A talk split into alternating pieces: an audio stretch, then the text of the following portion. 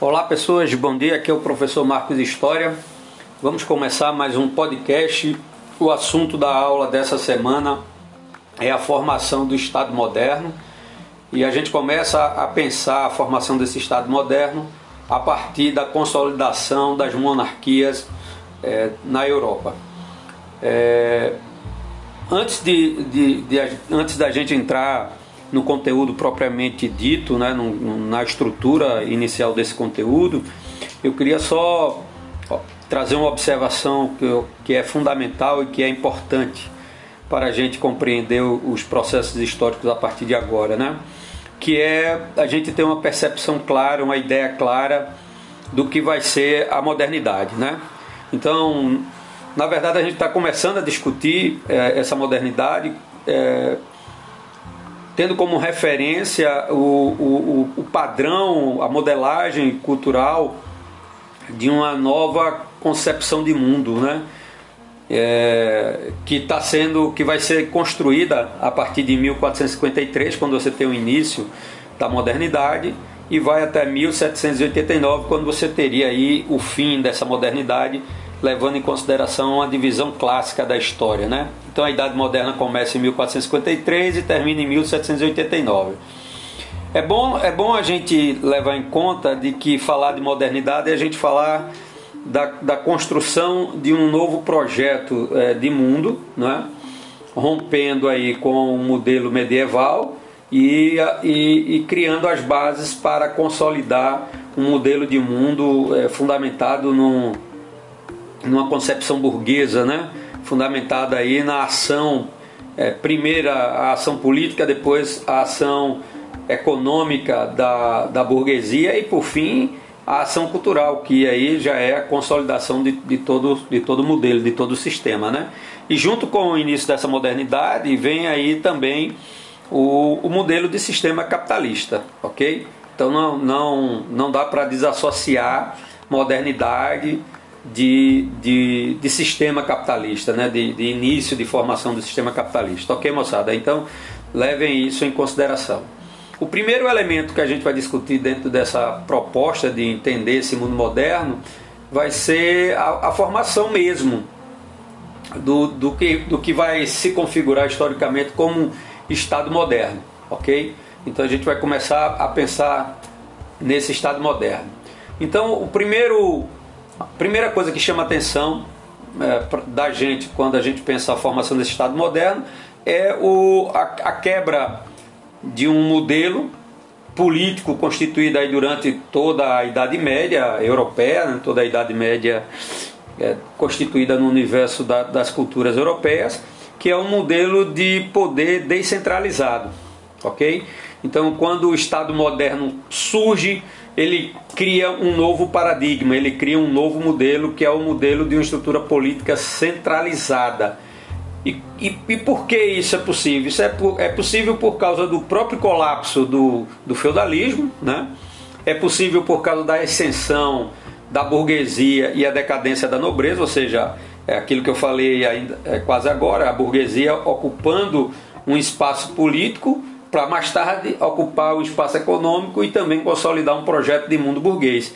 Em contrapartida a isso, você tem uma nobreza entrando em, em estado de insolvência, né? ou seja, uma nobreza que está uh, eh, perdendo aí a sua capacidade de manutenção de um poder político e de um poder econômico.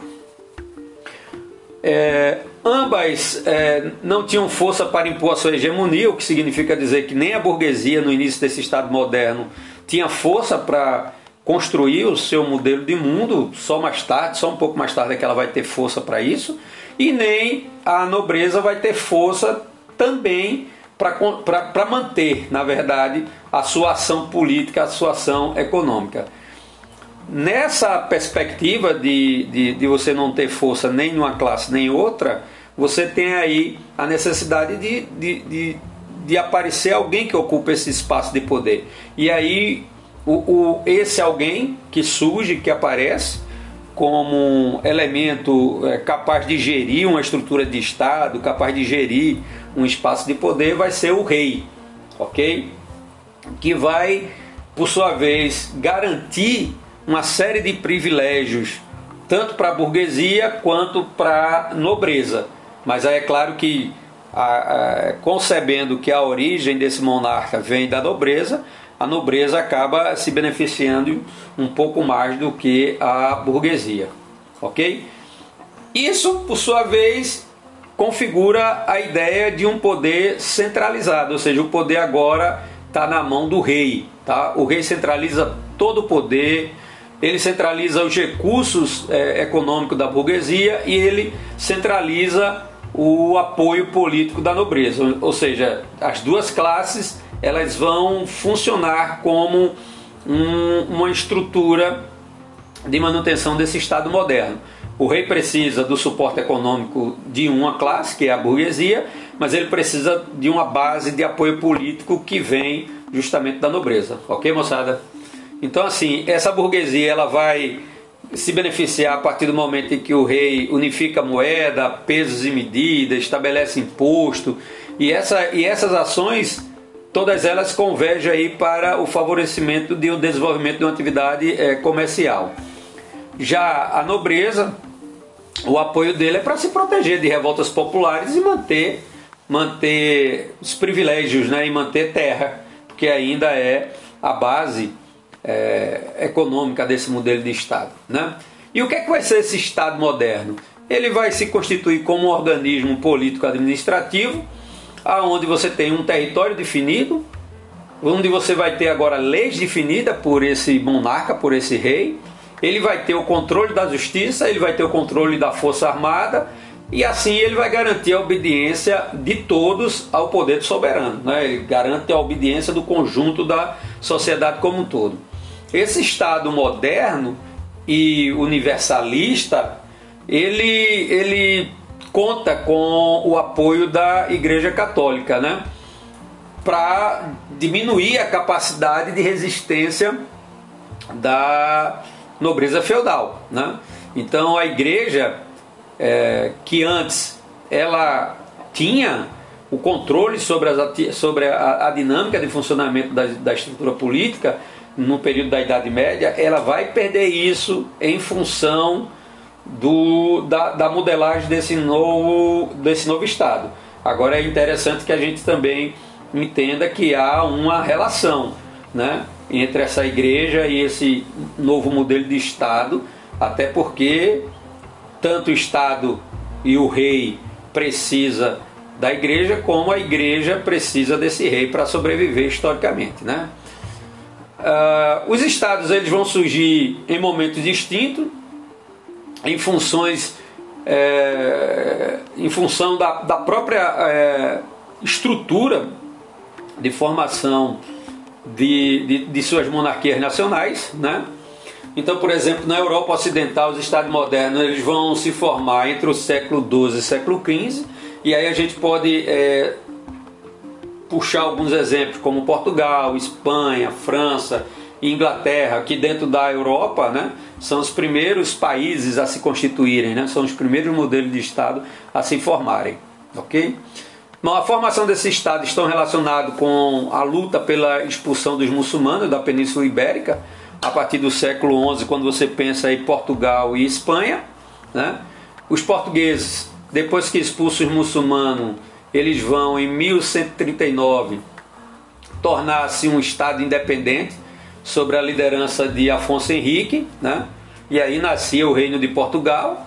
A Espanha ela vai é, se constituir sobre um processo de libertação também muçulmana, né?